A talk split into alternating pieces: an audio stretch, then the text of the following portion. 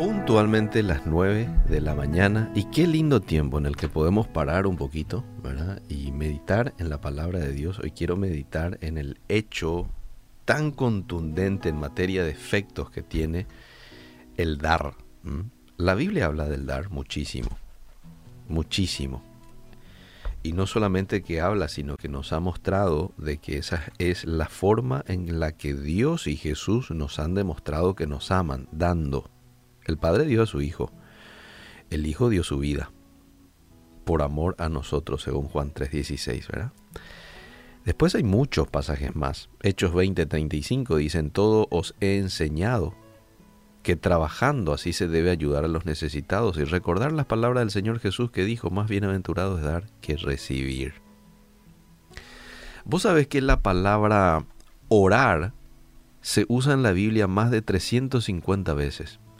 La palabra amor se usa más de 700 veces.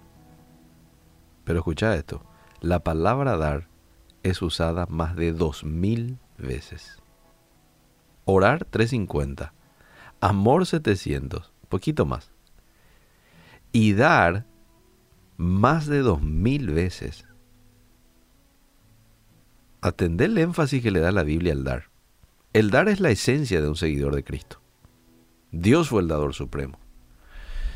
Y el dar generosamente, el desprenderse, tiene recompensa. Y vos sabés que tiene recompensa en todas las áreas. Recompensa emocional, tiene recompensa espiritual, pero también tiene recompensa material. Cuatro beneficios de dar. La primera, me hace más semejante a Dios. Acabamos de decir de que forma parte de su ADN el dar de Dios. Podemos dar sin amar, pero es imposible amar sin dar. Dios es un dador, pues nos dio a su propio Hijo. No podemos decir, yo le amo a Dios, o tener de esas calcomanías en el carro atrás, yo amo a Jesús, pero no dar.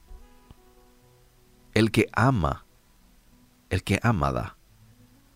Entonces cuando yo soy un dador, me convierto en más semejante a Dios.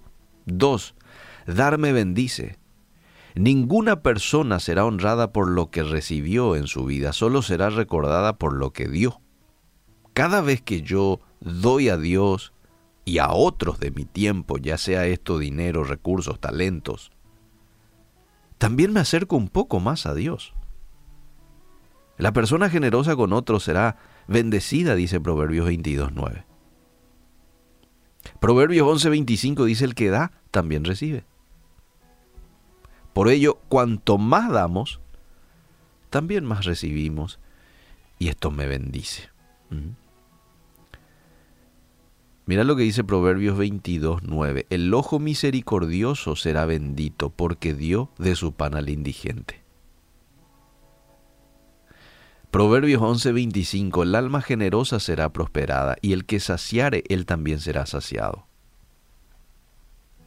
Definitivamente, dar me bendice. 3. Dar me hace feliz. Dar algo con alegría produce luego ya una satisfacción emocional. Por ello es que personas dan porque produce gozo. Sin embargo, para experimentar esa felicidad, tengo que dar voluntariamente, generosamente, agradecidamente, expectantemente. No darlo porque, ay, tengo que dar. Demasiado me piden para dar y bueno, acá está, lo voy a dar. O lo doy para que, qué sé yo, lo vea fulanito de tal y diga, wow, qué dadivoso que es. No, tenemos que dar de manera voluntaria, sabiendo de que estamos haciendo lo correcto, la voluntad de Dios, estamos siendo semejantes a Dios y por qué no, la recompensa también vendrá, no debería de ser mi motivación el tema recompensa, pero bueno, también es un punto importante a tener en cuenta. Toda dádiva, todo, toda siembra, bueno, trae su cosecha. Entonces, dar me hace feliz. Y número cuatro, dar es una inversión para la eternidad. Hoy se habla mucho en términos de ser no solamente ahorrar, sino saber invertir, Se habla mucho en términos de ser buenos inversores, inversores del tiempo, inversores de los recursos. Bueno, cuando vos das, estás invirtiendo, pero no aquí a corto plazo, para la eternidad. He sabido que no te podés llevar contigo tus riquezas a la hora de partir de esta tierra al más allá. ¿Mm? Nunca hemos visto un camión llevando las pertenencias de una persona que ha fallecido, que va delante o va atrás del carro fúnebre. No, con todas las cosas que contiene o que tenía la persona y sus vehículos. No, no, no, no. La persona va solito. No podemos guardar los tesoros para nosotros, pero ¿sabes qué podemos hacer, amable oyente? Enviarlo al cielo por anticipado al compartir con otros. Hay que decirlo también de que dar es una victoria sobre el materialismo. Hay una mentira que muchas veces vemos en, en las publicidades, en los periódicos, o, que dice, que la felicidad puede ser comprada. Esto es una mentira. La felicidad jamás puede ser comprada. Si esto fuese así, las personas con más dinero serían las personas más felices. Y esto no es así. Uno sobrevive con lo que recibe y se vive con lo que se da.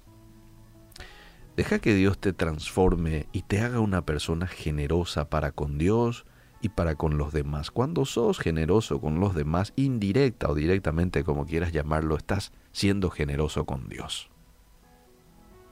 Comienza a dar. Y vas a ver que Dios te va a recompensar con abundante bendición emocional, con abundante bendición espiritual, material y eterna. Hoy podés decir, Señor Jesús, vengo delante de ti para reconocer que no he sido generoso para contigo, para con los demás, si ese es el caso.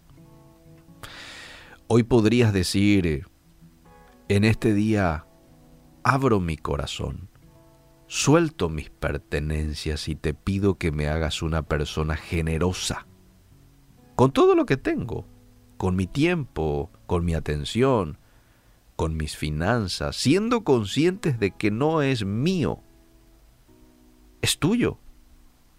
Todo lo que tenemos o pudiéramos tener en el banco o de bienes materiales con nosotros en la casa, eh, ropa, no sé qué más, este, todo eso no es nuestro, somos simples administradores. Dios es el dueño de todo, de todo. Entonces seamos buenos administradores. Gracias Dios porque tú nos das la bendición de poder bendecir a otros. Y con esto abres las puertas o las ventanas de los cielos para bendecir a aquellos que dan con generosidad. ¿Mm? Es una oportunidad que Dios te da para bendecirte, el que vos puedas dar. Hoy dejamos en tus manos nuestro día y te pedimos que nos des un corazón sensible a las necesidades de los otros. Amén.